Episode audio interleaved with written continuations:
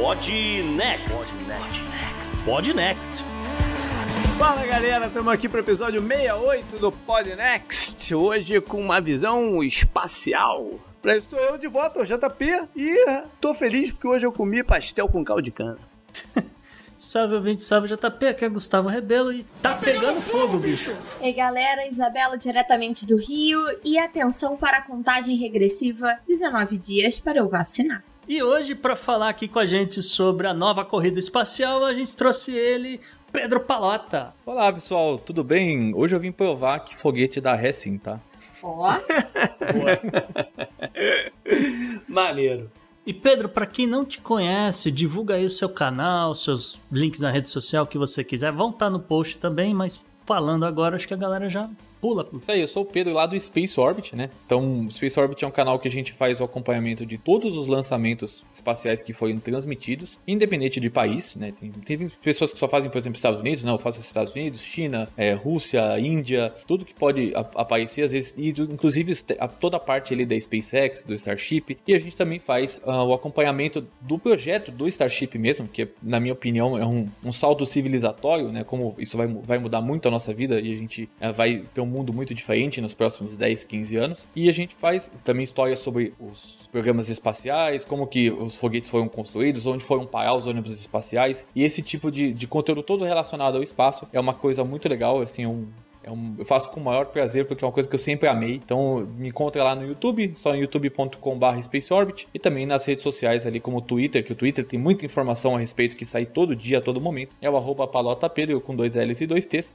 E no Instagram é Pedro Palota com dois L's e dois T's. Bom, como sempre, a gente tem uma lista grande de coisa aqui pra falar, né? Então vambora, vambora pro programa. Bora pro programa, JP.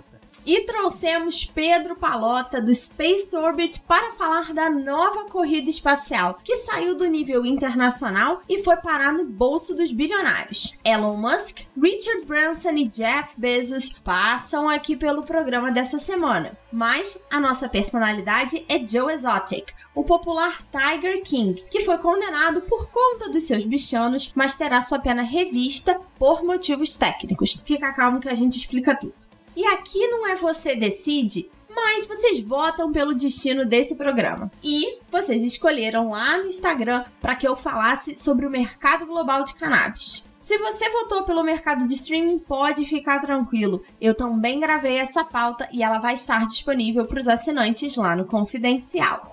E o ano 2020 parte 2 está dando o ar da graça, mostrando o que veio no bizarro dessa semana. Que tá um joguinho para garantir seu papel higiênico. Tá nesse nível na Austrália com a proximidade de um novo lockdown. Já na Califórnia, outro nível seriamente preocupante: recorde de calor. A temporada de incêndios está só começando e as consequências políticas ainda vão se estender por um bom tempo. Também tem o obituário de Paulo Tarso Flecha de Lima, um diplomata conhecido e das antigas. Tem a agenda do presente e do passado com a volta do JP, dúvida dos ouvintes que a gente já estava morrendo de saudade e dica da semana. Ah, e também tem conteúdo especial no Podnext. Nossa estatística tem a ver com o novo tipo de alimentação dos chineses, que é muito curiosa. Vamos falar de um good vibes de uma menina que saiu de trás dos balcões do McDonald's para as Olimpíadas de Tóquio e também um follow-up meio bizarro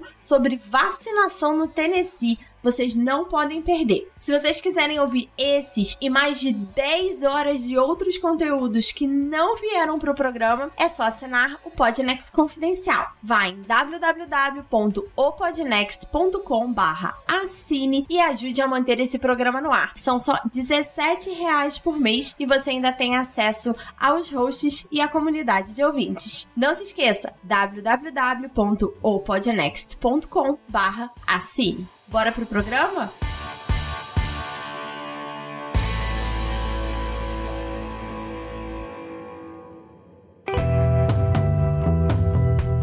Assunto quente da semana.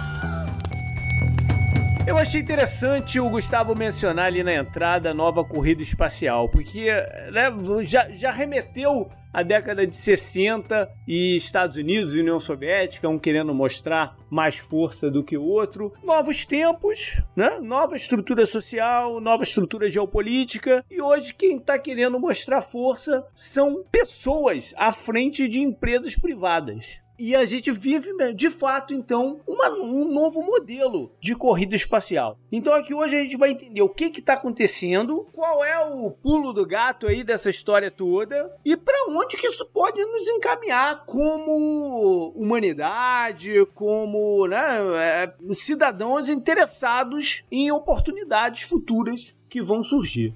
É, essa semana, foi dia 11, se eu não me engano, né? Que a gente teve o Richard Branson da Virgin no seu braço espacial, remarcando, né? É, a, a viagem espacial, vamos botar assim, meio que itálico, entre aspas, como queira, estava é, é marcada para mais à frente. É espacial, é, é.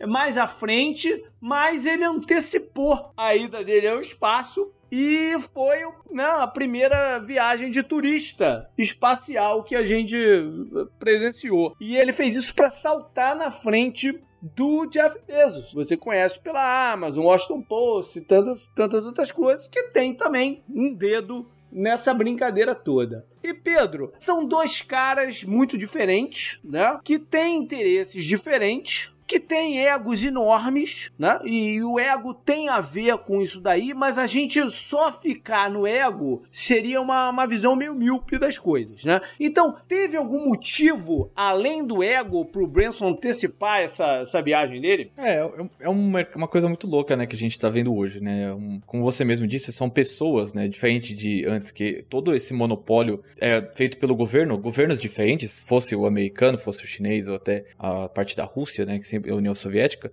E aí, eu costumo falar que algumas pessoas, quando elas têm muito, mas muito, muito dinheiro, elas param de trabalhar por dinheiro e começam a trabalhar por ideais. Se esses ideais são bons ou não é outra história. Então, uh, você vê muito isso no Elon Musk, no Richard Branson e também hoje no Jeff Bezos, né? Então, são pessoas que eles não têm, não têm nada basicamente no mundo que eles não possam comprar. Inclusive, eles poderiam comprar alguns países se eles quisessem, né? Então, só com a fortuna de cada um, eles poderiam comprar um país inteiro mesmo, né? Então, você vê que uh, a ideia do Richard Branson é, é um, um, uma pegada mais de turismo espacial nessa empresa. A Virgin ela tem duas empresas é, espaciais, a Virgin Orbit, que é para cargas, uma concepção bem diferente, com um foguete partindo de um avião. Enquanto você tem e também a Virgin Galactic, que é um braço de turismo espacial mesmo, para uh, que aí já fica um pouco mais complicada aquela questão se é um se é espaço ou se não é, né? Porque tem toda a discussão sobre altitude, mas é espaço sim, podemos considerar como é espaço. Deixa eu só te fazer uma pergunta aqui para esclarecer. A Virgin Galactic foi a primeira empresa que pensou nessa ideia de turismo espacial, até antes do Musk, não foi? É, o turismo espacial, na verdade, já teve dois turistas espaciais russos numa cápsula Soyuz. Isso quer dizer,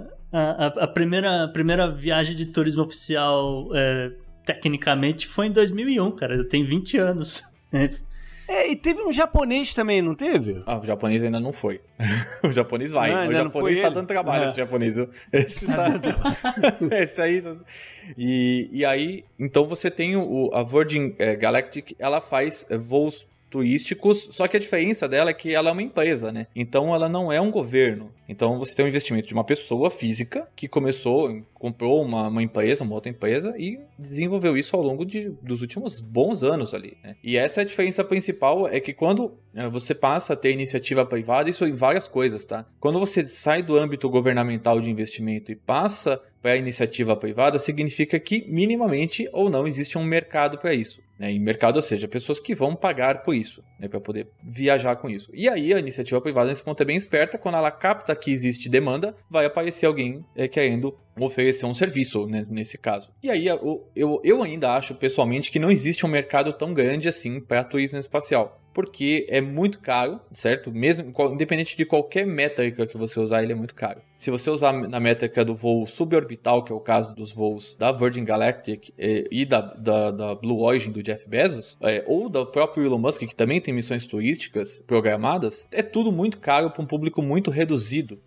Então a gente vai ter que ver como é que vai se desenvolver esse mercado, esse mercado nos próximos 10 anos. Agora, por enquanto, é só brincadeira de gente muito rica mesmo. E a gente falou, né, no, no caso aqui de 2001, eu só falar por curiosidade também que a agência, a Roscov, né, que é a agência espacial... Roscosmos. Roscosmos, desculpa, tava tão ruim das pernas naquela época lá que, que aceitou o, o turismo espacial do, do, Tito, que acho que era um cara lá do Cazaquistão, enfim, não é importa. É, os caras estavam tão mal na época que uh, eles abriram pra Pizza Hut pintar o logo da, da Pizza Hut é no verdade. foguete por um milhão de dólares.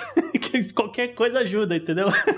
a, essa área é assim, é até interessante você mencionar essa parte do dinheiro, porque tudo nessa área é muito caro. Mas é muito caro, não é na casa do milhão, é na casa do, da centena de milhão ou algumas vezes dezena de bilhão de dólares. É quase patamar festa de casamento, né? É tipo isso. Caro, acho que casamento né? acho que ganha um pouquinho ainda, viu?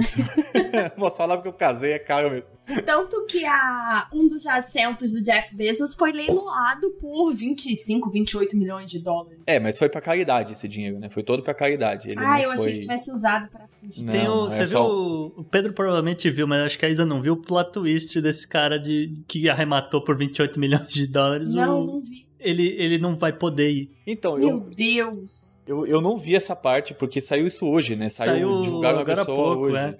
É, o, é. Cara que, o cara que arrematou, ele tem um compromisso inadiável no mesmo dia, e aí um garoto, um garoto de 18 anos vai se tornar o mais jovem a ir pro espaço. Muito provavelmente Caraca. ele tem alguma condição cardíaca, algum problema, e ele não pode, ele meteu um famigerado louco, né? Eu acho então... que sim, é, concordo. Tendo a concordar com você nessa.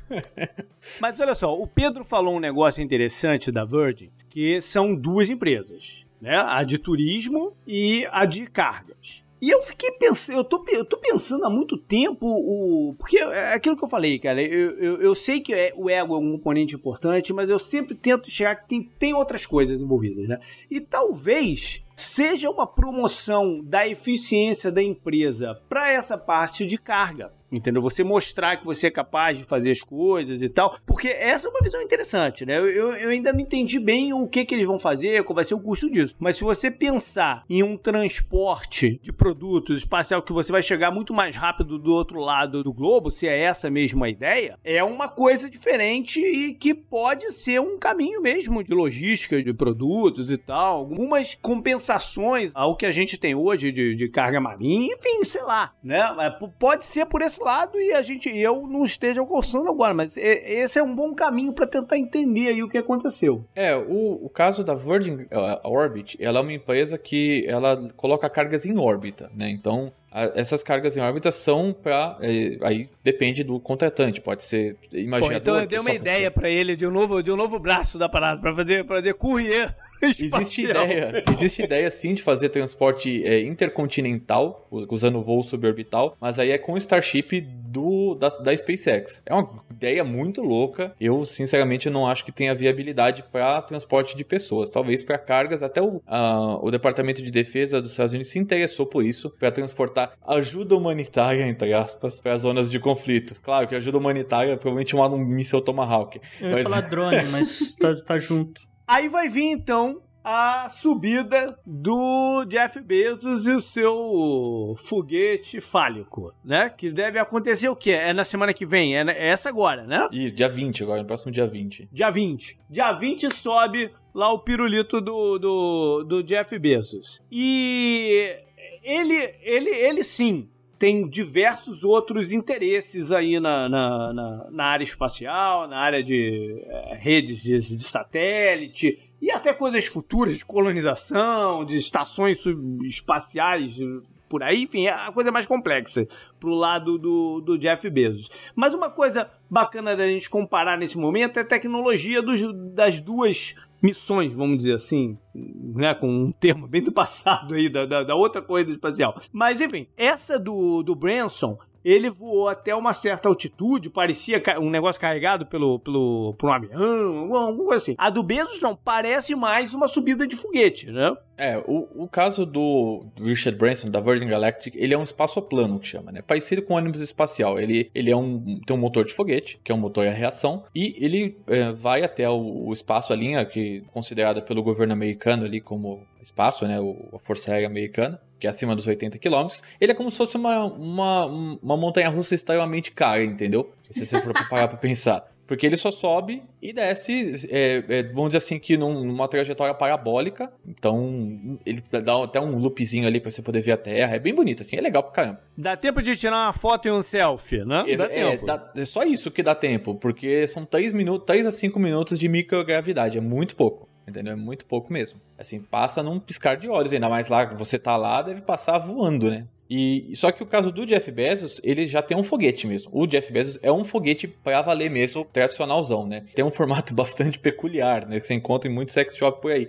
É, mas e aí ele, a ideia desse foguete do Jeff Bezos não era ser para valer um negócio turístico, ele era para ser um teste de tecnologia para um foguete maior que eles estão desenvolvendo chamado New Glenn, que é basicamente ah, quando você vai construir um foguete, tem muita coisa que você precisa desenvolver. Não é só o motor, não é só o tanque, é aviônico, é controle de voo, é freio aerodinâmico no caso desses foguetes que retornam, é uma série de coisas que eles precisam entender, comportamento no momento de maior estresse no lançamento, sabe, aerodinâmica e por aí vai, um milhão de coisas diferentes, muita mais coisa aqui que vocês podem imaginar. E aí a ideia deles é depois aproveitar esse foguete para ser um um negócio ali de turismo e tal, vender uns assentos. Só que o, o Jeff Bezos ele não conseguiu vender esse foguete dele pra ninguém ainda, esse outro foguete, o New Glenn. Isso acontece muito na indústria de você vender um projeto, né? Você vende um projeto, algum governo acredita nesse projeto, porque eles dão uma série de garantias ali a respeito do projeto. E aí, beleza, então às vezes consegue contrato, às vezes, às vezes não. E aí, agora o que, que o Jeff Bezos está fazendo? Ele precisa dar publicidade para a empresa dele, né? Então é muito diferente como essas empresas de foguete trabalham a publicidade, o marketing deles. Não é o marketing tradicional. Nós temos um serviço e você tem que eh, queremos que você compre esse serviço, né? É uma coisa mais em percepção pública. Isso a NASA também faz muito. Então, ah, por que, que a SpaceX, por exemplo, divulga todos os lançamentos deles? Porque eles querem passar uma imagem para toda a sociedade, inclusive para o mundo, de que eles são bastante abertos publicamente para entenderem que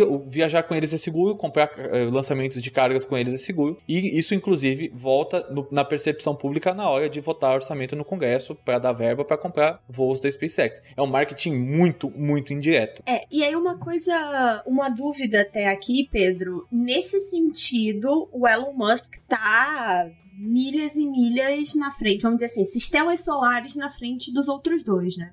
É assim, uma coisa. é, a minha avaliação de quem acompanha isso há muitos anos já, é, dia após dia, é que a SpaceX, né? Eles estão de 5 a 10 anos na frente de qualquer outra empresa ou qualquer outro governo no mundo. Qualquer. É, o nível de tecnologias é, é muito diferente. Em termos de concorrência, né, o, o Bezos vai tentar. eh, ele já tá olhando mais à frente, né? Ele não tá olhando só na, na questão do lançamento. Você falou do projeto de vender o, o, o foguete, mas ele já tá olhando um pouquinho mais à frente também, né?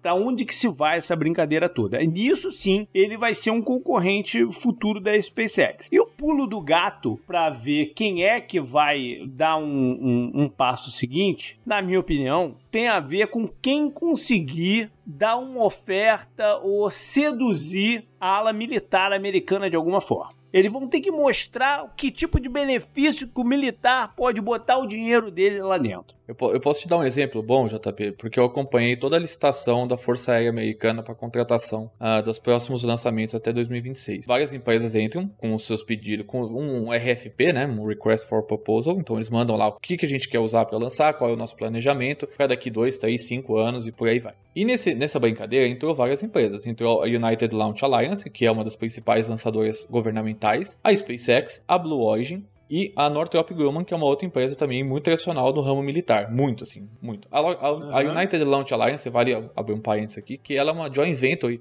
entre a Lockheed Martin e a Boeing. Sim. Inclusive, saiu uma notícia hoje da Lockheed Martin lá na, na, na filial deles, filial, na base deles de Orlando, transformando uma grande parte do, do, do, do complexo em ala, ala espacial. É, porque eles têm alguns projetos com o governo, né? É. A ah. Boeing tem muita coisa com. Sempre teve, né? Muita coisa com a área espacial. Uhum. E aí, entraram essas empresas, e eles, essas empresas, eh, elas recebem, todo mundo recebe uma grana para entrar nesse. A partir do que eles dão um ok no, no RFP da, desse pessoal, nessa licitação, para poder entrar nesse programa, eles dão uma grana para essas empresas. Uma grana federal, assim mesmo, tá? Uhum. A Blue Origin, por exemplo, ia receber 500 milhões de dólares para desenvolver um foguete deles que até hoje nunca apareceu, tá? Uhum. E aí eles começaram a receber essa grana. A SpaceX recebe menos, recebeu bem menos, na verdade, porque esse tipo de projeto não dá para começar do zero com dinheiro 100% privado, porque é possível, cara, é muito dinheiro, entendeu? Então o governo entra, o governo tem interesse nacional em contratar nisso, né? E, e aí a SpaceX recebeu 40% desse contrato, um contrato na casa dos quase 3 bilhões de dólares. A ULA recebeu os outros 60% e a Blue Origin não recebeu nada. E é uma coisa interessante, é, porque existe uma percepção pública de que uh, existe uma paridade entre Jeff Bezos e Elon Musk do ponto de vista de SpaceX contra a Blue Origin. E essa paridade não existe. Não tem nem perto. Né? Não existe, não. porque sabe quantos contratos a Blue Origin tem hoje com o governo americano é, para lançamento orbital? Zero. Entendeu? Eles não, eles estão e é uma empresa que foi fundada antes da SpaceX, foi fundada nos anos 2000 com o aporte do Jeff Bezos de cerca ali, ele falava que ele colocava um bilhão de dólares por ano do próprio dinheiro dele uhum. na empresa. E eles lançaram tantas cargas orbitais quanto eu ou qualquer um de vocês. Então, é, sobre esse comentário do Pedro aí, é porque as pessoas comparam hoje bilionários, né? a ideia de que são bilionários que colocam dinheiro e a fortuna do Musk e do Bezos são paralelas, são parecidas. A diferença é que o Bezos trabalhou para desenvolver a Amazon por muito mais tempo do que o Musk em outros negócios, né? Ele, ele, ele obviamente pensa na Tesla, mas a Tesla e a SpaceX são muito vinculadas à figura dele, tanto que o Bezos só começa a colocar mais peso na Blue Origin, ele fala desse voo e tudo mais, depois que ele deixa de ser CEO da Amazon. Então, a forma, é, essa comparação que o Pedro falou é muito interessante, porque a forma como os dois encaram o business foi muito diferente até agora,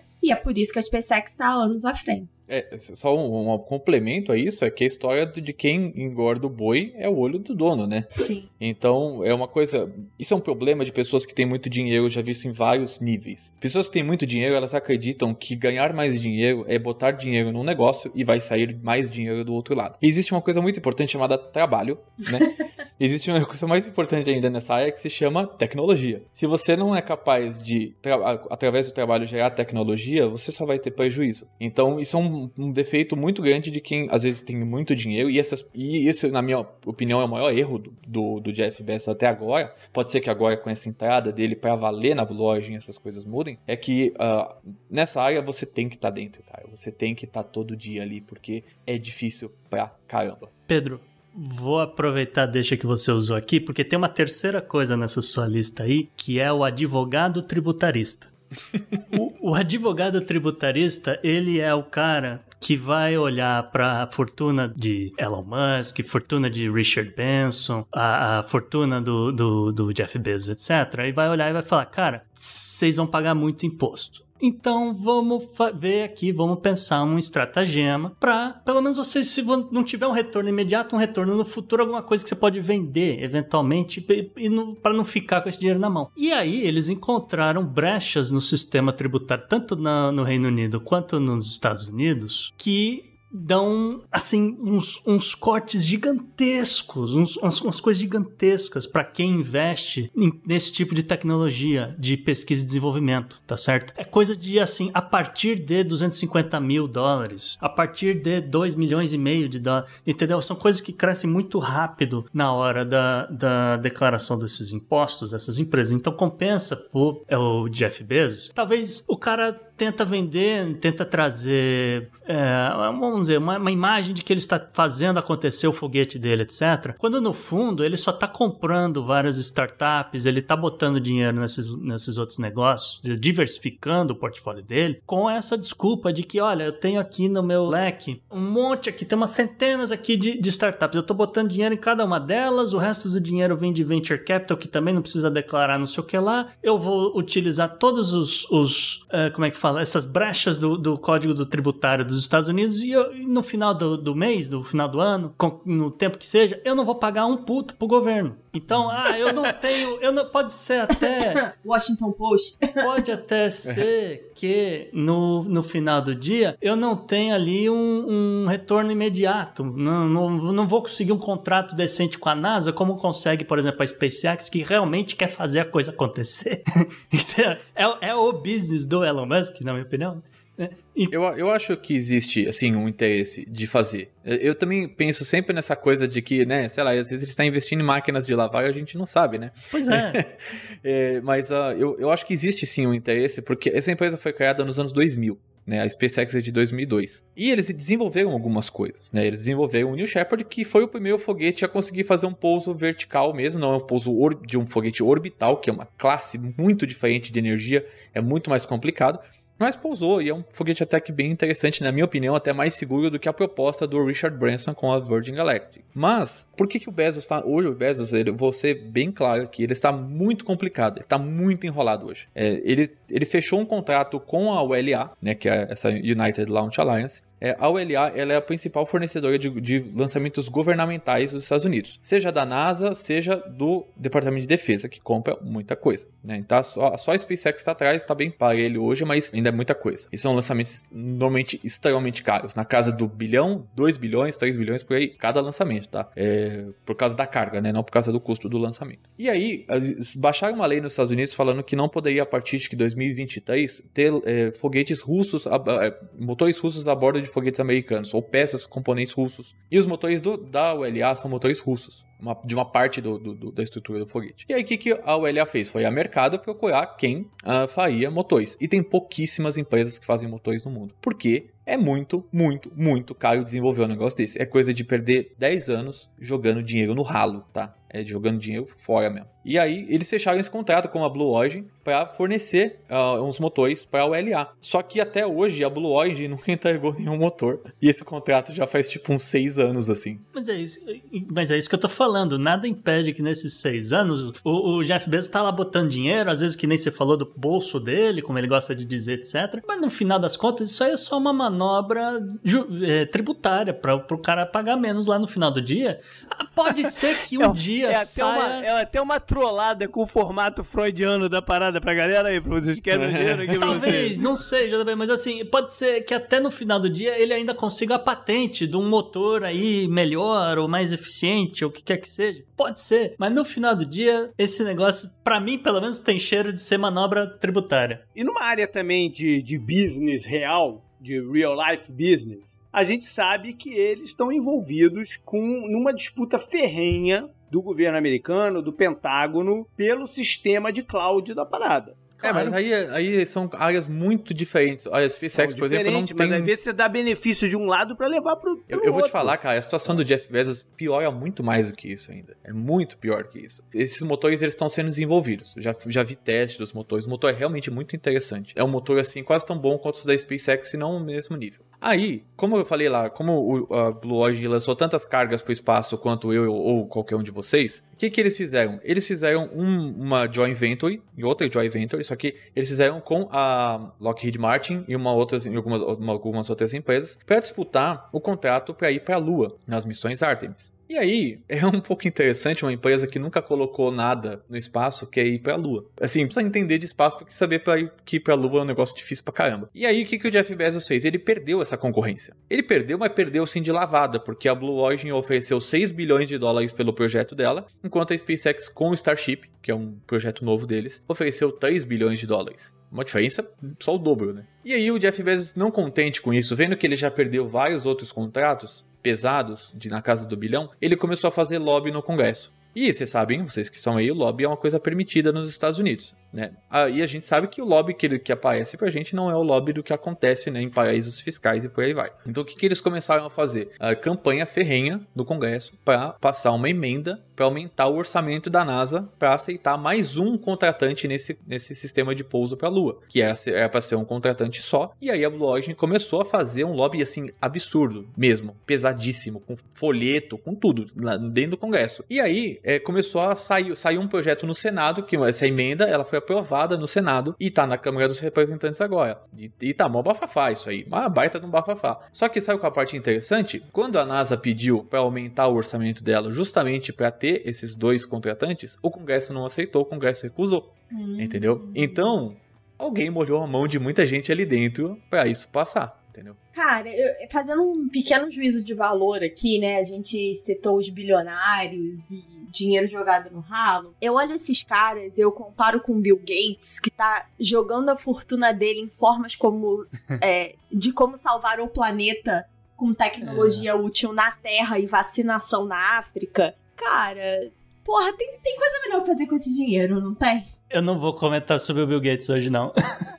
eu tenho que fazer aqui uma, uma separação interessante. Isso é um, é um senso comum bem grande. É, com relação a, a pensar. Não, vou, não é exato, eu entendi o que você quis dizer, mas muita gente pensa que investir em espaço é um desperdício de dinheiro. É, mas dentro dessa. Eu estou dizendo do ponto de vista financeiro é, ser um, um, ralo de dinheiro. Não significa que do ponto de vista tecnológico ele seja um ralo de dinheiro. Porque muitas dessas esses motores, esses foguetes, é, só eles geram muitas patentes uhum. de muita coisa desenvolvida, muito material que é, é desenvolvido e futuramente utilizado em um milhão de coisas e diferentes. É, e, e assim, pode ser até uma coisa mais, mais besta, entendeu? Que alguém teve que inventar uma ferramenta para fazer o motor motor que vai fazer o não sei o que lá uhum. acontecer, Só entende? Só aquela ferramenta que o cara criou, aquilo ali já é uma baita de uma patente, fica embaixo da manga. É isso que eu ia perguntar, assim, né? A aplicação prática, obviamente, a gente já viu uma série de tecnologias, inclusive a internet que nasceu de uma ideia militar e que foi pro ambiente civil e mudou, né, a tecnologia e a, o mundo como a gente conhece. E era até uma pergunta que eu ia fazer, Pedro. Onde, que efeitos práticos essa corrida pode ter na nossa vida? Olha, já tá tendo, na verdade, né? Hoje você tem um bom comparativo. Se você pegar todas as missões dos ônibus espaciais e o custo do projeto como um todo, desde a concepção até a última missão, e dividir um pelo outro, você vai chegar a uma conta de que cada lançamento do ônibus espacial, foram 135, custaram na casa de um bilhão e meio de dólares. Cada um, né, com valores já corrigidos para hoje. Hoje, se você pegar um, chegar lá na porta da SpaceX e falar, olha, eu quero lançar 15 toneladas para órbita, eles vão falar assim, 50 milhões de dólares. Uhum entendeu? Só para começar por aí, né? Então, se você olhar por, pela outras perspectivas de como isso pode mudar a minha vida, é, existe uma, uma rede sendo construída hoje, não é a primeira, é a primeira a ser construída, já tem uma outra sendo construída também de com concorrente chamada Starlink. Uhum. Starlink, ela é um serviço mais revolucionário de comunicações que a gente teve talvez na história da humanidade. Essas mega constelações. Tem a OneWeb, que é uma concorrente que também tem um projeto muito bacana. Mas vamos supor, vamos pegar que você tem um desastre, um tsunami, como teve em 2004. Acabou com a Ásia ali, né, com a região da, da Indonésia. Acabou a energia, acabou a água, acabou telecomunicações, acabou tudo. Se você pega um gerador e mantém no Starlink, você tem internet ali. É. E aí o que, que você pode acionar? Equipes, você pode passar a localização, você pode passar uma filmagem, você pode pedir ajuda e uma série de outras coisas e ser um polo ali de comunicações só para isso. Isso é um uma coisa muito simples que eu tô falando aqui, tem Acho muito que mais. Até, até mais simples do que isso, Pedro. Você mora numa ilha no meio do Caribe que o ditador resolve de repente cortar a internet, você não consegue parar a internet do satélite, certo? Então continua rolando vídeos no Twitter. Mas olha só, eu ia aproveitar essa deixa que você deixou para falar um pouco mais de questões de orçamento é, dos, dos países, porque a partir do momento que você tem várias empresas querendo lançar, vamos dizer, o foguete do ponto de vista é, é, comercial que, e aí a NASA passa a pagar eles pelo esse serviço, a NASA sobra com mais dinheiro na mão. Então ela começa a utilizar esse dinheiro para desenvolver tecnologia, para treinar coisas, é, é, coisas que ainda ela não está conseguindo fazer. Então, é questões de. Aí, de... aí a gente entra no, no, numa outra conversa, na verdade, né? Que é, que é até de um, valor ético de, de privatização do, está, do, do, do, espaço, de certa forma é. A NASA Cê... sempre contratou a, a, a Boeing e a Lockheed Martin para lançar. A diferença é que hoje a NASA ela só tem um projeto de desenvolvimento de foguete, que é o SLS, que vai ser lançado esse ano. Uhum. E esse SLS talvez seja o último. A NASA, é, o objetivo dela acabou virando porque ela não existia mercado para isso, né? Existia um investimento governamental Exatamente. que era essencial para isso acontecer. Hoje você tem dezenas de empresas projetando seus foguetes e algumas delas já lançando e outras várias que estão em fase de pré-lançamento. O que custa caro não é contratar, é desenvolver. Pra vocês terem uma ideia, o projeto ó, vai, ter, vai ser lançado o SLS, que é o Space Launch System, que é da NASA, desenvolvido pela NASA né, e construído ali pela Boeing e uma série de outros contratantes. Uhum. Só a SLS e a cápsula Orion, que vão para as missões Artemis, só elas custam 45 bilhões de dólares até 2025, entendeu? 45 bilhões de dólares. Isso é muito dinheiro, cara entendeu? Sim, e aí é, é aí que eu falo, é um, é um, pouco melhor, você melhora o uso do, do recurso do dinheiro público, você, em vez de ficar colocando 45 bilhões todos os anos num, num projeto só de um foguete, você vai desenvolve não sei o que, no outro ano você vai desenvolver, sei lá, uma cápsula para você sobreviver em, em, Marte, assim, uma coisa assim diferente e tal. E aí eu queria aproveitar e vou mudar um pouco a, a, a direção aqui do papo para falar justamente de aonde que os, os países estão investindo né, nessa questão da da corrida espacial, né? Porque aí, como a gente falou, né? A, os Estados Unidos tem todo essa, esse lado da iniciativa privada fazendo os lançamentos, enquanto que a NASA está aproveitando para desenvolver outras coisas. A França é, recentemente criou o seu centro de comando espacial, que é mais ou menos equivalente à Space Force no, nos Estados Unidos, mais ou menos para fazer a mesma coisa, e também é uma forma do governo francês estar tá colocando dinheiro na pesquisa também voltada para o espaço. E curiosamente, eu, li um, um, artigo que o único país assim que a galera meio que tem uma expectativa de estar tá fazendo investimento e não está fazendo nada nesse exato momento é a Alemanha. É a Alemanha que, apesar de não estar tá colocando dinheiro, apareceram, desde o primeiro lançamento aqui de, de turismo social, apareceram mais de 100 startups pensando em desenvolver avionics, como você, Pedro citou, né? Avionics, motores e peças e componentes de foguetes, etc. Mas tudo isso com é, capital privado, com né, o venture capital, etc, etc. O governo alemão em si não colocou um centavo nesse tipo de coisa. E algumas dessas startups conseguiram, inclusive, dinheiro da DARPA. Então, a, a patente vai eventualmente se tornar patente americana, vai ficar fora da Alemanha. Então, eu, eu não sei o que o governo alemão pensa, qual a estratégia deles, né, a longo prazo, mas aparentemente eles estão fora dessa corrida. Aí tem uma outra divisão para fazer. A, a, Europa investe muito em espaço, investe mal, mas investe. Eles têm a, a, a ESA, né, que é a Agência Espacial Europeia. Ela investe tanto em ciência quanto em exploração. Né? Eles têm hoje um astronauta francês na estação espacial nesse momento, que é o Thomas Pesquet. Fotógrafo excepcional, viu, por sinal. O cara tira umas fotos que eu fico embasbacado. E a Alemanha, ela também investe através da, do guarda-chuva ali, ou como você quis dizer, né, no leque, né, da Agência Espacial Europeia, na numa empresa que chama Ariane Space. A Ariane Space é uma empresa que tem um braço ali, vamos dizer assim, ali da, da Airbus, que também tem parte estatal, né. E acho que eu entendi o que você quis dizer, e eu concordo até certo ponto, porque o problema é que essas empresas, elas estão com um custo muito elevado em relação aos casos americanos. Então, se você pegar as empresas americanas e olhar o, ali o preço que elas estão estão querendo cobrar e comparar com a Europa, cara, é um um continente de diferença. Não tô tirando esse mérito. É que eu tô pensando já assim, olha, é uma tecnologia que tá sendo desenvolvida, que aparentemente vai ser o futuro, e esse troço tá gerando emprego pra caramba. Sim, sim. Né? E aí é vacilo, por isso que eu falo investe mal, porque se, uh, os caras chegaram da, da Ariane Space a fazer coletiva de imprensa, que aí você olha a Ariane Space e você entende essa, porque ela é a, a, única contratante, assim, pra valer mesmo, é a Ariane Space da, da Agência Espacial Europeia. Então, basicamente, é, é, é a ESA falando que a competição com alguns foguetes, entenda-se SpaceX, né? É uma competição desleal, entendeu? Aí começou a choradeira, fica difícil, Você pode dizer né? que tá faltando bilionário europeu para investir na parada? Eles tem gente que investe, só que eles investem em empresas, ou seja, eles vão lá e aportam, né? E não abrem empresas novas. Um Jorge Paulo Lema tem dinheiro para abrir uma empresa espacial no Brasil. Mas tá faltando aquele bilionário com, com, com vontade de ser vilão do James Bond, tipo Elon Musk, né? Ou, ou, ou o Bezos que deve estar tá coçando a mão assim para fazer uma colonização em Marte e pagar mal quase de forma escrava de funcionários lá, né? O que eles acabam fazendo, que é, tem muito menos risco para eles, é botar um caminhão de dinheiro numa empresa de venture capital e que vai acabar financiando essas startups todas. Se alguma der certo, todo mundo ganha. Parabéns. É isso. E aí eu acho que tem umas pessoas entrando, tá? Realmente entrando para valer no mercado, não só com aporte, mas ainda acho que falta alguns países, e o Brasil é um deles, começar a se mexer com isso. Se você pegar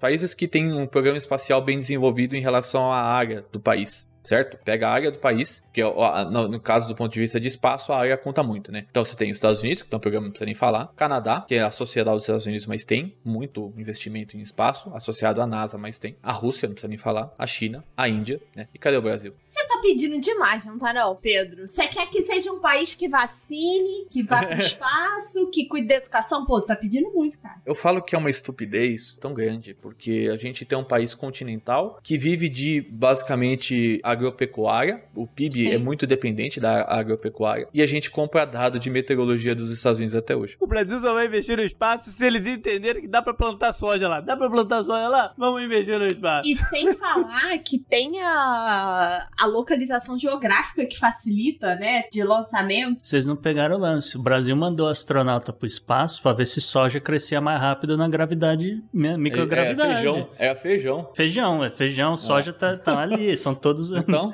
mesma vagem. Sabe também como é que o Brasil vai pro espaço? Se derem um dólar por estrelinha contada aí na mão de alguém. Exatamente. Up next. Up next. Up next.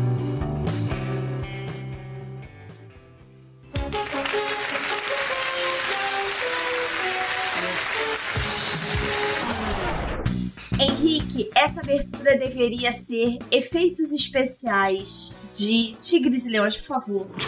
Que isso? Vou botar o leão da MGM? tipo isso.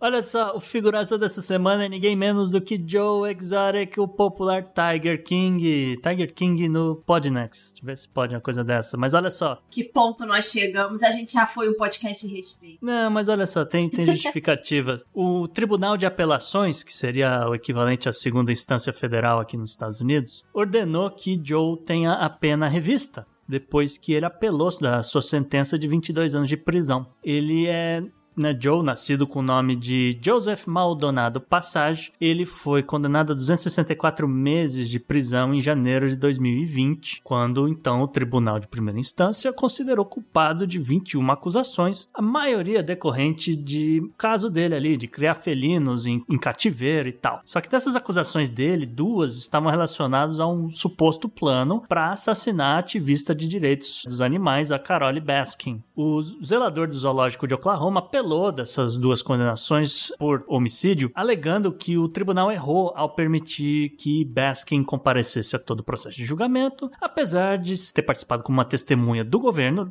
e que o tribunal não agrupou as suas acusações de, de conspiração de homicídio como deveria fazendo com que ele incorresse a uma sentença ainda mais longa. Quer dizer, são tecnicalidades aqui, né? E aí o que aconteceu? O painel de três juízes da Corte de Apelação do 10 Circuito de Denver, no Colorado, confirmou a condenação de Joe Exotic. Sim, ele é culpado, ele não deixa de ser culpado. Porém, o tribunal sim reconheceu o erro da primeira instância de não ter agrupado essas condenações. Então, o Tribunal de Apelação ele anula essa sentença de 22 anos e provavelmente o Joe Exotic vai pegar uma sentença um pouco menor. Quanto menor, a gente ainda não, não pode dizer. Up, Up next. next. Up next.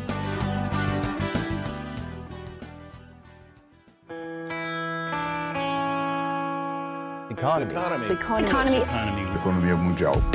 E na economia, Isabela vai até a última ponta. Então, já deixamos claro que a Isabela não faz uso, né, de cannabis, já falamos isso em outros programas, mas vocês pediram, vocês votaram lá no Instagram. Se você não segue a gente, vai lá no arroba Podnext, porque essa semana eu dei a opção do que, que vocês queriam ouvir aqui entre o mercado global de serviços de streaming e de cannabis e 54% dos votos é, preferiram o mercado de cannabis. Eu confesso que eu fiquei surpresa, tá, gente? Eu achei que essa votação ia ser muito mais esmagadora. Eu acertei o resultado, mas achei que ela ia ser esmagadora. É um assunto que tá na boca do povo. Pois é, mas eu fiquei surpresa. Só 54% foi, foi mais apertado que o segundo turno da eleição de 2018. Apertaram muito bem, então. Né? Exatamente. Não, foi, não falei com esse sentido, mas foi exatamente. Vamos lembrar, se você tá chegando aqui agora, a gente já falou de liberalização de drogas nos Estados Unidos no episódio 54. Para quem perdeu o episódio semana passada, teve uma entrevista incrível com a Carolina Taboada sobre legislação de drogas no Brasil. E hoje eu venho olhar o lado econômico da coisa, tá? Vamos falar de número, vamos falar de empresas, porque em 2020 o mercado global de cannabis bateu 21 bilhões de dólares, um crescimento de, pasmem, 48% em comparação a 2019. Eu li vários relatórios para esse mercado. O valor estimado para os próximos 3 a 5 anos é que ele chega ali perto da casa dos 100 bi. E assim, o que está impulsionando o mercado não é, curiosamente, todas as piadinhas que a gente fez de uso adulto e de descriminalização, mas aplicações medicinais. Esse é o setor com maior perspectiva de crescimento no longuíssimo prazo. No longuíssimo prazo já, no curto prazo a gente já tá vendo isso. A América do Norte é o maior player, óbvio. A gente fala muito dos Estados Unidos, mas das 20 maiores empresas, 10 são canadenses. Eles estão vários passos à frente na questão de legalização, de legislação, de investimento, mas o maior potencial de crescimento nesse período de cinco anos é Europa. Eu confesso que eu fiquei muito chocada, é, não chocada, assim, surpresa com essa informação, mas faz todo o sentido do mundo por dois fatores, gente. Primeiro, é a região do mundo que a gente tem mais países discutindo legalização do uso medicinal de cannabis. Então, é, a, é se você olhar, a América Latina tá muito atrás, a Ásia também tá é, bastante atrás no debate. A Europa já vem conversando sobre isso. E segundo, que a partir do momento que o uso medicinal é liberado, a gente precisa lembrar que a maior parte dos países europeus tem seguridade social com sistemas de saúde abrangente. Então, a partir do momento que esses medicamentos forem legalizados e entrarem ali no rol de, de medicamentos em uso, né, de recomendações das vigilâncias sanitárias nacionais, isso vai ser uma compra pelas agências e que é um potencial de comprador gigantesco. A gente para de falar do comprador individual ou de empresas de pequeno porte, a gente está começando a falar de vendas nacionais. É, aí é, tradução, né? Em, em, em, dezenas de milhões, né? Não, exatamente. Não é, não é só, sei lá, um cara que tá comprando para revender ou coisa assim. Não, exatamente. Pois é. E aí tem também um atrativo turístico. E aí, olhando pro, pro uso adulto, né? Que atire o primeiro baseado que nunca fez piada com Amsterdã, né? Aquele amigo que falou que ia pra Amsterdã e você fala, ah, tá indo pra Amsterdã, né? Pois é. Então, assim, hoje na Europa, só Holanda e Espanha liberaram o uso adulto mas a gente pode ver uma expansão aí em relação a isso. Falando ainda de regiões mundiais, todos os relatórios que eu li, gente, teve estimativa para todos os gostos. A América Latina sempre fica na rabuda. 1% do mercado global a qualquer ponto. Fiquei imaginando agora um cara das antigas do DEA americano gritando chupa Pablo Escobar. É. Pois é, é a conversa que eu tive com a Carol, né? A América Latina é conhecida como referência de produção e aí também de, de crime organizado e toda a ilegalidade, mas o fato da gente não discutir a questão de legislação, quando você olha, é impossível medir o mercado ilegal, né? Quando você olha o mercado de cannabis mundial, legalizado, 1% é a América Latina. Mas sabe, vou aproveitar aqui a deixa, porque a Isa falou de Europa. E sabe quem que é o, são os, os, os principais países exportadores de coisa para a Europa? Exportadores? É, os exportadores para a Europa. Peraí, peraí, de drogas. Maconha. Aí, calma aí. Não, maconha especificamente. Lícita, ilícita. Maconha especificamente para uso medicinal. Pode ser também para uso recreativo. Você arrisca algum palpite? Eu chutaria Colômbia. Não, nem perto. Afeganistão. Jura? É. O Afeganistão é o maior. Não ficou preso, não ficou. Ai, que não é uma piada. Não ficou nos embargos, o né? O Afeganistão era um grande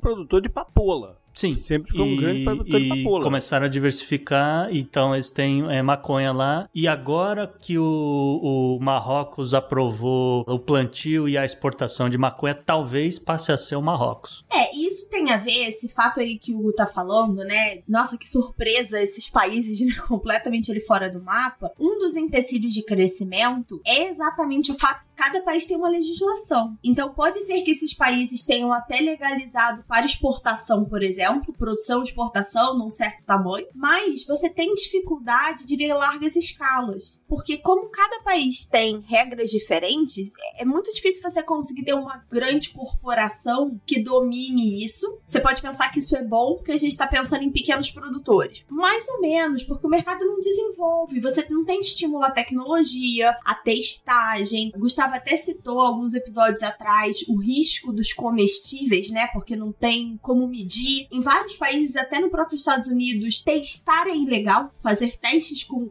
com a cannabis é ilegal, então como é que você garante isso? Então, assim, é muito complicado. A gente falou ali de Canadá e Estados Unidos como maiores mercados. As empresas basicamente só conseguem trabalhar a nível nacional ou estadual. E essa operação não cresce. E esse pode ser o grande empecilho. Só para fazer um parênteses, assim, eu não sei como é que fica o Afeganistão nessa história depois que o Talibã tomar o poder, mas a princípio. Nossa, exatamente. É, a princípio é o principal produto exportado por eles. Nossa, um doce, né? É. E aí, o que eu ia dizer é, olhando para a economia, e essa semana tava lá no meu Instagram pessoal falando de fundos de investimento, é porque a gente já consegue investir no mercado de cannabis internacional do Brasil, a partir do Brasil, né? Estando no Brasil. Porque, apesar daqui não ser legalizado, a gente pode investir em instrumentos internacionais de um jeito muito simples e muito fácil. Tem vários fundos que investem nessas principais empresas e índices internacionais. As três plataformas que hoje disponibilizam são a Vitro, o BTG e a XP. Não estamos fazendo publi, mas poderia, né? Podia estar aqui falando isso. E nessa última, na XP, o investimento mínimo é de 100 reais, gente. E eu quero dizer que eu tenho esse investimento, então, Isabela apoia. Muito bom, up next. Up next.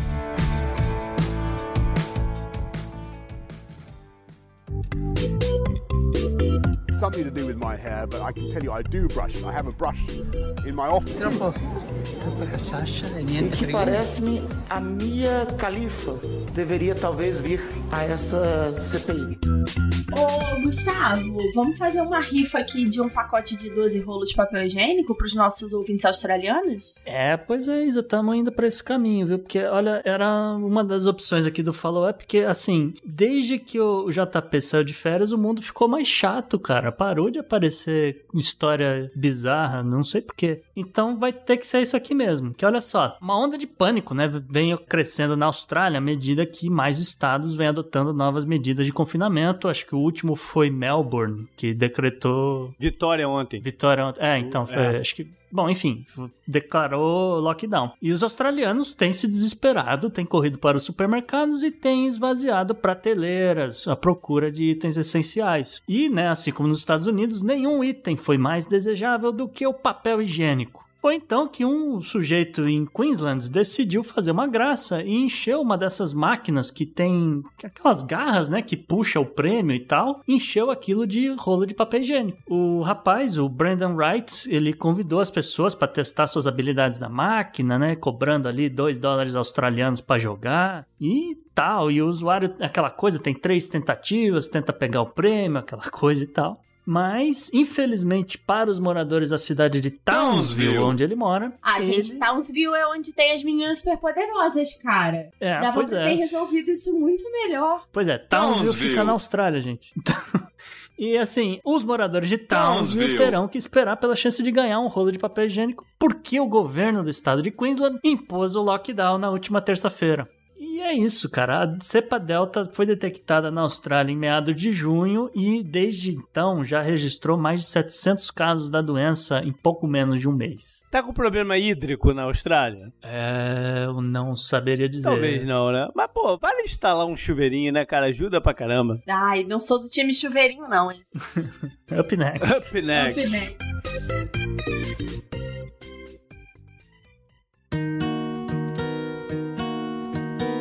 E JP, o que, que você traz no obituário dessa semana? Então, faleceu essa semana, no dia 12, aos 88 anos, o diplomata brasileiro Paulo Tarso Flecha de Lima. A causa não foi divulgada, deve ter sido uma causa natural, né? E ele é um cara importante porque ele tá, tava muitos anos, já tá aposentado, mas tava muito, passou por um longo período dentro dessa brincadeira geopolítica. Ele começou a carreira dele na década de 60 ainda na equipe do Juscelino Kubitschek, cara. É, parada que vai bem lá atrás, né? É porque os dois são mineiros. Isso. Passou por diversos cargos de, de postos né, de, de, prestígio. Algo que marcou muito a carreira dele foi uh, um pouco antes da Primeira Guerra do Golfo, quando ele ajudou na negociação de libertar uh, brasileiros que iam ser usados de refém pelo Saddam Hussein, como uma espécie de escudo contra o ataque americano, enfim, e ele foi fundamental na libertação dessa galera. E ele ficou conhecido também mundialmente porque a mulher dele, se eu não me engano, chamava Lúcia, era a melhor amiga da princesa Diana. Uhum. E conviviam e tal, não sei o que. Citada em livros, citada em livros. Só não tá citada na Netflix, não sei porquê. Mas era de fato uma amiga, um confidente e. Enfim, ela já, já faleceu também. É, eu ia falar pra Isa que às vezes ela não sabe, mas o, o Paulo foi embaixador no chamado Circuito da Moda, porque ele foi embaixador dos Estados Unidos em Nova York, ele foi embaixador do Brasil né, no Reino Unido em Londres e embaixador na Itália em Milão. Ele só não foi embaixador em Paris. Cara, alguns dos diplomatas mais tradicionais, né, do, do Itamaraty, obviamente já encerraram essas carreiras, e é o fim de uma era, né? A nova formação do Itamaraty é completamente diferente, muitos questionamentos do desmonte. A gente vê, por exemplo, o recupero que acabou se envolvendo na política na época ali do Fernando Henrique, né, cobrindo alguns cargos. É o fim de uma era e fica aí a dúvida do que será do Itamaraty olhando para gerações futuras, que embaixadores são esses que a gente está formando e colocando para representar o Brasil. Espero que se recupere da era pós Ernesto Araújo. Up next. Up, Up next. next.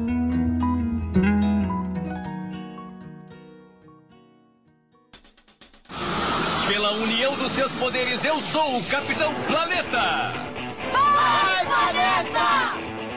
Gustavo, no, no meio ambiente, novos recordes negativos. Não, tá pegando fogo, bicho. Olha só, no último dia 11, em Stoveville, Stovepipe, aliás, é um nome excelente para lugar quente, né? Stovepipe Wells, ao norte do chamado Vale da Morte, na Califórnia, uma estação meteorológica registrou a maior média de temperatura de 24 horas do planeta em toda a história. A média foi 47,8 graus. Durante o dia, eles chegaram a registrar 56 graus e à noite 42. A onda de calor na costa oeste, além de bater todos os recordes, tem provocado novos incêndios, principalmente no Oregon, onde já queimou uma área que é quase o dobro do tamanho da cidade de Manaus. Na Califórnia, que já viu uma área do tamanho de Curitiba queimar esse ano, e é bom que se diga, é uma área que é assim, é o triplo do que eles tiveram no mesmo período do ano passado, que já foi recorde, né? Também é bom, bom que se diga. E além, é claro, e aqui é um pouco a novidade, da Colômbia Britânica, no oeste canadense tá? E aí sempre me perguntam, muita gente me perguntou no, no Twitter recentemente, né? Como é que esses incêndios florestais surgem, né? Como é que, né? Pô, você espera que vai acontecer todos os anos, né? O que que tá acontecendo e tal? E assim, a resposta é que basta uma faísca, tá? E muitas coisas podem produzir faíscas. Às vezes você nem sabe, mas você andando no determinado tipo de piso, você tá produzindo faíscas, tá? Pode ser que não pegue fogo ali no, no carpete, alguma coisa assim, mas só de ter um atrito, tá? Já tá produzindo faísca. Por isso que que muitos lugares, muitas fábricas que usam, sei lá, para fazer algum tipo de pó muito fino, você tem que usar, é, você tem que ter um piso emborrachado, você tem que usar um, um sapato específico de borracha, etc, para evitar esse tipo de faísca, porque tudo pega fogo, tá? E assim, alguns, alguns exemplos aqui de como é que pegam fogo na floresta Pode ser uma simples pequena brasa que se desprendeu de, uma fogueira, de uma bituca de cigarro, pode ser um relâmpago, erro humano, é, ou então o próprio calor do sol, tá? Erro humano, há um tempo atrás, não sei se vocês lembram, teve um chá de bebê que eles soltaram aqueles fogos coloridos e começou um puta incêndio na Califórnia, nessa mesma região. Ah, isso é outra coisa que tinha que acabar, cara. Chá de, de revelação. chá de revelação. De, é, chá de revelação, um troço que tinha que acabar. Mas olha só, a maioria dos incêndios florestais nos Estados Unidos é, obviamente, provocado pela atividade humana. E aí, como eu falei, qualquer faísca na presença de oxigênio e combustível, né? E aqui a gente tem um monte de combustível, a gente tem grama seca, mato, arbusto, árvore para todos os lados, vai ocasionar incêndios, tá? As condições climáticas e ambientais podem fazer com que o fogo se espalhe rapidamente também. Os incêndios precisam de muito combustível para se expandir e, infelizmente, florestas intocadas e vegetação densa, como você tem exatamente na costa oeste, vão alimentar um incêndio que cresça fora de controle. Curiosamente, é sempre possível que ocorra a chamada combustão espontânea que isso é uma outra coisa que as pessoas me perguntam. A combustão espontânea ela, ela é conhecida por causar incêndios florestais, normalmente quando o mato seco pega fogo, toda vez assim que o, o núcleo atinge uma temperatura de pelo menos 54 graus. Nessa temperatura, ele começa a liberar vapores inflamáveis que podem facilmente entrar em ignição com a luz do sol e se espalhar por todos os arredores. Né? Agora, apesar do cenário nesse exato momento ser muito caótico, a gente ainda não viu a ação da natureza, então as coisas ainda tendem a piorar esse ano. Tá? Na costa oeste existe o chamado vento de Santa Ana, obviamente é um vento muito forte que traz essa massa de ar úmido e vai ocasionar muitos relâmpagos. Tá? Geralmente isso acontece em setembro, outubro. Né? E, de novo, né, vai causar, vai se espalhar rapidamente, porque é o ápice também da seca na costa oeste. Além de tudo, esses ventos ainda são conhecidos por derrubar linhas de energia em, em áreas remotas, e aí pronto, já tem mais um, um motivo para ter uma fagulha acontecendo. É, outra coisa que eu ia dizer, só complementando esse dado do, do Gustavo, além de derrubar as linhas, as linhas de transmissão da Califórnia são muito antigas, e aí essas coisas de precisar só de uma pequena faísca, a transmissão, não sei exatamente se a empresa de transmissão ou produção da Califórnia já foi multada dezenas de vezes. Ela tá para falir Sim. pela quantidade de multas ambientais por ela ter começado os incêndios florestais. Sim, é complicadíssimo. E assim, só para registro, né, nessa coisa de relâmpagos, né, que a gente citou, na Colômbia Britânica, na semana passada, foram registradas em apenas 15 horas, né? Simplesmente 710 mil raios, tá? Essa é a quantidade de raios que eles esperam para toda a região durante durante um ano inteiro. E, de novo, você tem uma, uma situação que você tem um sistema de evaporação muito forte acontecendo, né? Por conta da alta temperatura. O sistema vai ficando mais violento, ele vai ficando cada vez mais comum, vai formar muito mais nuvens e isso vai ocasionar mais descargas e aí pega fogo. Esses relâmpagos que eu citei, eles causaram pelo menos 136 incêndios só no Canadá. E assim, com detalhe também,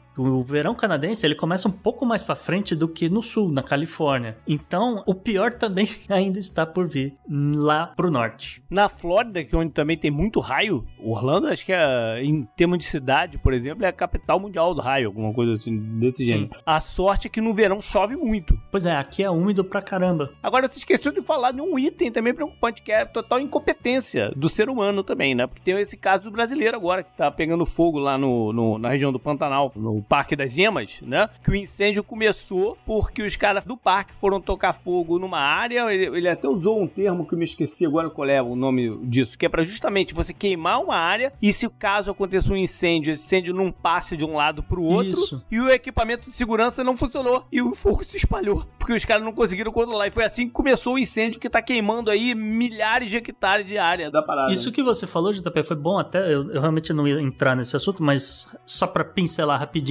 é uma das grandes críticas ao governo do Nilson, né, o governador da Califórnia, porque existe todo um time da Califórnia que vai com lança-chamas nessas florestas e eliminar esses matos, esses arbustos mais altos, etc. Você elimina ele, você queima ele, apaga o fogo ali na hora e pronto, né, ele tá neutralizado, porque já pegou fogo, ele não vai pegar fogo outra vez. E aparentemente ele cortou verba desse negócio, não fez acontecer e agora ele vai passar pelo recall, é, que é uma seria, vamos dizer, uma avaliação no meio do mandato. Ele teria a direito a, a, ficar mais dois anos no poder. Como, vamos dizer, os moradores na Califórnia conseguiram, acho que é um milhão ou dois milhões de, de assinaturas de eleitores, né? e se não me engano, a maioria do norte da Califórnia, que é a área mais afetada por esses incêndios, eles conseguiram entrar é, no judiciário do estado e pediu recall, que nada mais é do que uma nova eleição dizendo você deseja que o governador siga no poder, se ou não. É uma coisa específica que acontece na Califórnia. É, é. E aí, se o não vencer, eles vão realizar novas eleições e foi numa dessa que Arnold Schwarzenegger virou governador. Up next. Up next. Up next.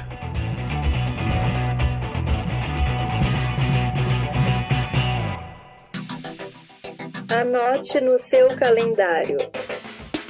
E JP, o que, que você traz na agenda dessa semana? Então, agora no dia 22, iria começar a Comic Con, que é a maior feira de, de, desse segmento, né? Que os nerds adoram, de feiras de encontros com celebridades, lançamentos de filme e venda de, de memorabilias e tal. A Comic Con é, é, gigantesca e é a maior dos Estados Unidos. Lá, lá em Orlando, por exemplo, tem a Mega Con, que vai acontecer lá em, em, em agosto. Mas a Comic Con é, é outro patamar, como diria o Bruno Henrique. Só que, assim como no ano passado, ela não vai ser física, né? ainda por efeitos da pandemia, ainda por restrições severas do governo da Califórnia. Costuma ser em San Diego. É em San Diego, todo ano é em San Diego. E é, pra vocês terem uma ideia, é, o ingresso pra Comic Con é uma raridade. Você conseguir o ingresso pra, pra, pra uma Comic Con. Você, tem, você fica em filas ali de, porra, de dias e dias e dias. Mas vai ser virtual como no ano passado. É lá que a Marvel anuncia seus filmes, todo mundo faz os seus lançamentos é na Comic Con. Falar de eleições, né? Tá, tá, tá, tava meio num, hiato aí de eleições e ela percorre por agosto também, só em setembro que volta a esquentar. Mas agora no dia 18, domingo, vai ter eleições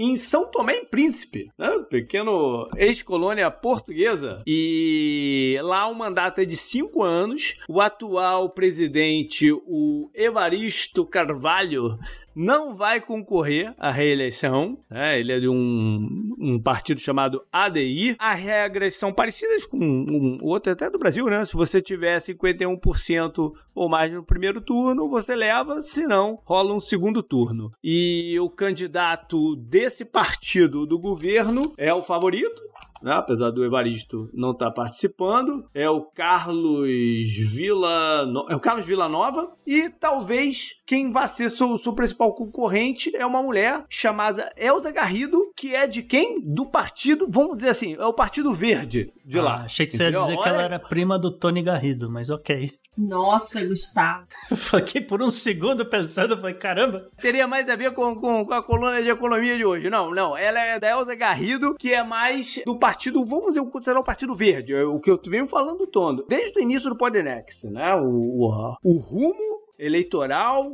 político tá nessa área. A gente falou, o Gustavo falou aí do recall do governador da Califórnia, que tem a ver com isso também. É essa área que vai conduzir a regra da política aí no, no, nas próximas décadas. Bom, vamos para a agenda histórica e aqui vale até como né, um assunto que a gente já trouxe uma complementação. No dia 19 de julho de 1947 rolou o assassinato do Aung San. E aí você vai lembrar quem é. É o pai da Aung San Suu Kyi. Exatamente, que é de Myanmar, que foi presa na última rebelião lá, vamos dizer, como, como golpe de Estado, como, como você queira chamar. O pai dela que é o grande herói da independência independência de Mianmar e tinha sido eleito como o primeiro, vamos dizer assim, esse é o primeiro governo, né, pós independência, ele já tinha sido premier de lá enquanto colônia britânica e ele estava lá numa reunião de gabinete, né? Já formando seu gabinete para assumir a parada, quando um jipe carregando alguns paramilitares entraram pelo palácio que tinha pouca segurança. Os caras mataram um ou dois caras que estavam ali de guarda, entraram na sala que estava reunindo, estava acontecendo a reunião, mandaram todo mundo ficar quieto, o Aung San levantou e tomou vários tiros. Os caras continuaram metralhando, mataram quase todo mundo. Acho que três pessoas sobreviveram à parada. Eram os principais políticos, figuras políticas daquele momento ali. Todos eles morreram. É uma história meio mal contada, porque o premier que substituiu ele, que tinha sido o último, né, antes da eleição, ele foi acusado de ser o mandatário da, da parada, foi preso e executado rapidamente, assim, entendeu? Até hoje tem dúvidas de qual extensão intenção de envolvimento do cara, entendeu? E tem várias hipóteses e tal. Essas teorias de conspiração aumentaram porque um cara que era próximo do Aung San, anos depois, né, foi reabrir a investigação e ele foi assassinado também. Ou seja, essas histórias bem, bem cabeludas. Por falar em história de conspiração, eu vou trazer aqui do dia 20 de julho de 1969, pela primeira vez, estou repetindo aqui na agenda histórica uma parada que eu falei no ano anterior, né? Mais ou menos na, na, na semana do ano anterior. Porque nesse dia foi quando Neil Armstrong passeou pela Lua. Foi quando o homem homem pisou na Lua. E esse é um alvo de desinformação incrível, de várias campanhas de desinformação. E me veio na cabeça falar sobre isso de novo aqui, primeiro porque tem a ver um pouco, né, com o nosso tema da pauta quente, que era nova corrida espacial e tal, e um tweet do, do Tucano essa semana, pedindo encarecidamente que todo mundo deletasse qualquer menção a brincadeiras que ele tenha feito no passado de alguns assuntos, incluindo aqui que o homem não, não, não teria pisado na Lua, que teria sido uma montagem e tal, não sei o que, que ele sempre falou de brincadeira, sempre zoou o, lá no Jovem Nerd quanto a isso, mas enfim, hoje é muito importante que essas brincadeiras não sejam contextualizadas, não sejam, não, não, não ganhem força, porque dá margem a muitas outras coisas, né? Muitas outras inspirações. Então a gente tem que manter aí as linhas do que aconteceu e de fatos muito bem delimitados. Julho 21 1613, teve início lá na Rússia a dinastia dos Romanov, que a gente sabe que acabou muito mal, né? Acabou com o ensaio fotográfico sanguinolento, como diria Beto, Beto Carreiro, não, Beto, como é que era aquele vampiro do, do Chico Anísio? Agora esqueci. Caraca, é o Bento Carneiro. Bento, Bento Carneiro, caraca, de Bento Carneiro para Beto Carreiro foi bravo. Mas enfim, terminou no ensaio fotográfico sanguinolento, como diria Bento Carneiro, vampiro brasileiro, com aquela, né? Toda, toda a família Romanov, a última delas assassinada lá após a Revolução Russa. Quem foi o primeiro czar dos Romanov foi o Michael. Michael deve ter outro nome lá, eu tô falando Michael, mas não deve ser Michael, né? Michael é a tradução, não deve ser Michael. Ele é o, o, cabeça da parada de 1613, quando ele foi coroado nesse dia. E tem várias histórias bacanas aqui envolvendo ele e a parada, porque o avô dele tinha sido uma figura importante, talvez o principal conselheiro de Ivan o Terrível e tal. O pai dele, ele foi eleito, vamos dizer assim, eleito entre aspas, né? Ele foi é, conduzido ao cargo porque sacaram fora o antigo czar, porque ele parece que estava envolvido na morte do pai do Michael Miguel, como queira chamar. E aí decidiram colocá-lo, apesar dele ter 16 anos. É, é, chegaram à conclusão que ele era o, o nome mais forte para assumir a parada. E uma curiosidade é que eles chegaram a essa decisão no dia 21 de fevereiro e só encontraram o, o Michael para avisar para ele no dia 24 de março, porque ele estava escondido. Ele, tava, ele e a família estavam com medo e estavam escondido num mosteiro lá no, no, numa uma outra cidade, os caras encontravam ele para falar. A mãe dele, a princípio, não gostou da ideia, porque achava ele muito novo, muito cru e tal, não sei o quê, mas foi tudo mais forte, né? No governo dele, foi quando eles fizeram campanhas e, expandiram a Rússia pro lado da Sibéria e conseguiram chegar até o Pacífico. Uma outra coisa curiosa do governo dele foi que ele restaurou a Rússia a música, que estava banida desde o século XII. E ele contratou músicos franceses, italianos e tal para ir lá e formar uma nova geração de, de músicos russos. Falei. Uma outra curiosidade dos Romanov, na verdade, de várias linhagens, né? porque depois foi casando pela Europa, é que a hemofilia era um traço da família e várias descobertas médicas têm a ver com o estudo da família Romanov e do sangue dos Romanov para várias doenças sanguíneas. Bacana, não sabia disso, mas bacana. Up next. Up, Up next. next.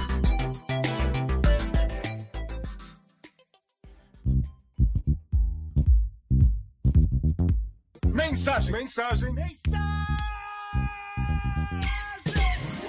Eis a mensagem do ouvinte hoje, o Bruno de Fortaleza, que atualmente está morando em San Diego, na Califórnia. Ele diz, aspas, Bom, mais de um ano depois da primeiro de vários cheques de estímulo pelas bandas de cá, o país aberto e economia bombando, não se para de falar sobre inflação. Não vou me atrever a trazer números, porque imagino que o JP e o Gustavo tenham dados muito melhores que os meus, mas posso afirmar que tá doendo no meu bolso. Em um outro podcast, ouvi que é esperado uma inflação em um momento inicial, mas que a tendência é de normalização em curto prazo, vamos dizer entre um e dois anos. O que se pode esperar daqui para frente? Até onde vai? Tem jeito ou é melhor eu ir atrás de um emprego novo? É, sobre a parte do emprego novo, a gente falou disso na estatística da semana passada, né? De pessoas pedindo demissão em busca de emprego e salários melhores. Sobre a inflação, existe um ponto de interrogação ainda, Bruno. No primeiro momento, a gente esperava realmente que fosse uma tendência de curto prazo, de normalização, um pico especialmente ali nos setores mais afetados pela pandemia. E tanto que o Fed disse que não ia subir os juros porque ele acreditava que seria uma coisa passageira e que os, ele preferia continuar estimulando a economia. Só que a inflação está subindo muito mais rápido do que o esperado e não estão conseguindo ancorar, que a gente chama, né, as expectativas, porque parte do motivo da inflação subir é a expectativa da própria inflação. É aquela indexação né, uma retroalimentação. E uma das coisas que derrubou os mercados ali, deve ter mais ou menos umas três semanas, foi que o Fed disse que poderia sim subir os juros no curto prazo para controlar essa inflação. Então, o que esperar ainda é um ponto de interrogação, mas está todo mundo de olho nesse dado e o Fed já deu sinais que não vai ser tão passivo quanto se esperava num primeiro momento. Janet Yellen e Jerome Powell estão voltando ali aos livrinhos mais tradicionais do Fed nesse momento. Eu tenho alguns comentários, algumas considerações aqui. Primeiro que é uma tendência, de certa forma, mundial, viu, Bruno? Não é só nos Estados Unidos. A inflação está acelerando principalmente na Inglaterra. Eles estavam esperando coisa do tipo 2,5%. Na verdade, eles estão vendo 4% de inflação na Inglaterra. O índice, vamos dizer, acumulado de inflação no período de 12 meses nos Estados Unidos está em 5,4%, que é muito acima do teto do Fed, que era de 2%, e justamente está aí, como a Isa falou, Jeremy Powell e Janet Yellen voltando a estudar a questão, ver o que, que vale a pena fazer ou não. Chama a atenção duas coisas que foram, foram duas novidades dessa semana. O primeiro é o chamado o, a inflação do preço do produtor, né, que é o cara que compra insumo de fora do país, ele tem que produzir alguma coisa, etc. Esse número bateu 7,3% em junho. É muita coisa. Né? A Isa tá até impressionada com esse número, mas é muita coisa realmente. Pode ser em parte porque a economia tá reaquecendo, etc. E assim, tem, tem vários fatores também, a gente não precisa falar tudo agora, mas se sobe o custo do produtor, esse custo é repassado para o consumidor eventualmente, tá? Então, pode segurar aí o dinheiro no bolso, pode procurar outro emprego, não sei. Eu também tô, tô fazendo isso, cara, tô indo por esse lado também. Não sei o quanto vai influir, mas começou no dia de hoje, hoje foi primeiro dia do que seria quase que um, um programa Bolsa Família aqui nos Estados Unidos, porque o governo americano, no pacote original de 1,4 trilhão que foi aprovado, previa um pagamento, um auxílio para famílias que tivessem, vamos dizer, filhos até 17 anos. E aí tem, se não me engano, dois níveis, é, entre 1 a 5 anos e entre 5 e 17. Eles vão estar recebendo uma ajuda mensal, é, os valores é, variam, mas é coisa do tipo 500 dólares, 250 a 500 dólares todos os meses. E isso pode levar a um aumento de consumo, principalmente de nesses bens não duráveis, e pode aumentar aí mais inflação aí da comida, cara. Um complemento ao complemento do Gustavo é que é o seguinte, eu já trouxe aqui, né, que um dos efeitos pós pandemias e guerras é um crescimento mundial coordenado, inflação vem desse momento também. Só que curiosamente, quando você olha a causa de inflação nos países, é bem diferente, tá? Apesar de todo mundo tá tendo, você olha por exemplo, a Inglaterra, a Inglaterra tem a ver com Brexit, falta de mão de obra no campo, o encarecimento do, do trabalho nesse sentido. Estados Unidos tem sim muito a ver com cheques e estímulos de demanda. Brasil tem a ver com o dólar, como a gente já citou. Então, é curioso que é geral, mas é muito específico ao mesmo tempo. Não, e é bom que se diga pra galera no Brasil que parte dessa inflação acaba batendo aí, né? Porque, como você falou, se a produção no campo na Inglaterra não está grandes coisas, então a Inglaterra vai importar, sei lá, mais bife, né? Mais carne de bovina, proteína bovina. Enfim, e aí isso vai passar pra galera. Up next. Up next.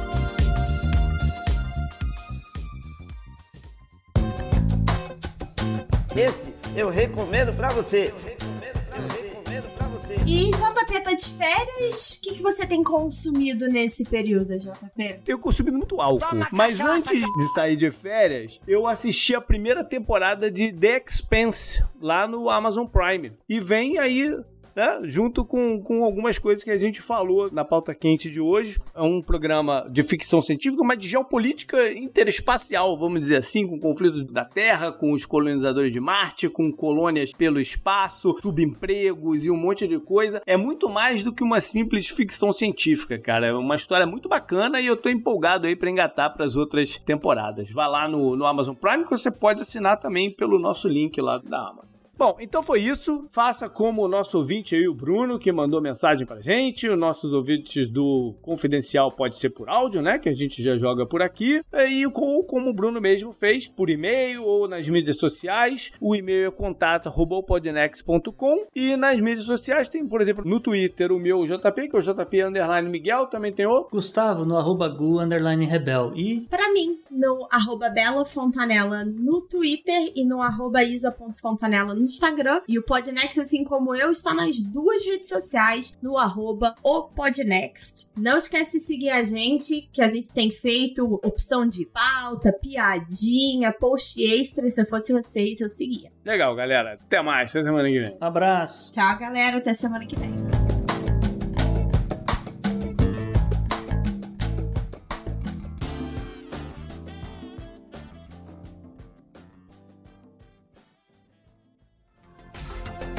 Este episódio foi editado por Atelas, soluções em áudio para podcasts.